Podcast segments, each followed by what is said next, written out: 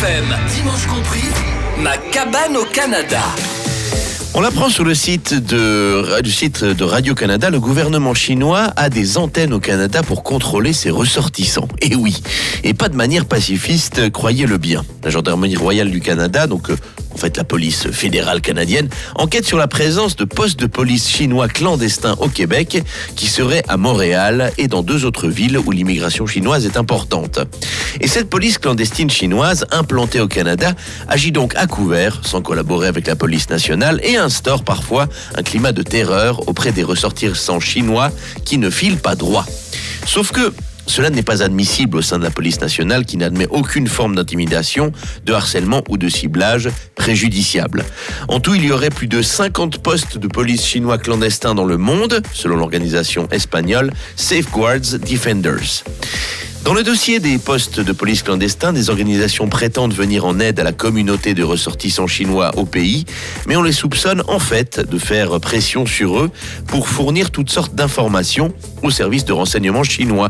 Plus précisément bah, sur euh, comment ça se passe dans le pays, euh, qui euh, voilà, qui est influent, etc., etc., etc. Et puis bah, du coup évidemment bah, ça pose de sacrées questions une sacrée question parce que si évidemment les ressortissants chinois ne euh, jouent pas le jeu, eh bien c'est effectivement quelque chose qui peut avoir quelques effets préjudiciables. Et c'est ce que confirme un ex-agent canadien qui a travaillé en Chine. L'intimidation se fait ici, mais la pression se fait en Chine en fait, puisque bah, la plupart des personnes ont de la famille encore en Chine, et c'est eux qui vont subir la pression nécessaire si justement les ressortissants chinois d'autres pays ne collaborent pas.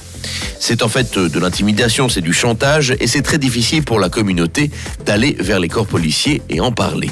Alors du coup, évidemment, tout un tas de euh, mesures euh, d'incitation à pouvoir collaborer, à pouvoir discuter, à pouvoir briser la loi du silence sont mises en place. Évidemment, cela tombe dans un climat qui n'est pas très agréable parce que bah, les relations entre Ottawa et Pékin sont au plus mal depuis quelques temps. On se rappelle véritablement eh bien, de euh, ce petit, euh, ce petit, petite remise à l'ordre devant médias que le président chinois avait euh, fait subir au premier ministre canadien lors d'une conférence du G7, si je ne me trompe pas, où effectivement, eh bien, il l'avait un petit peu traité comme un petit enfant.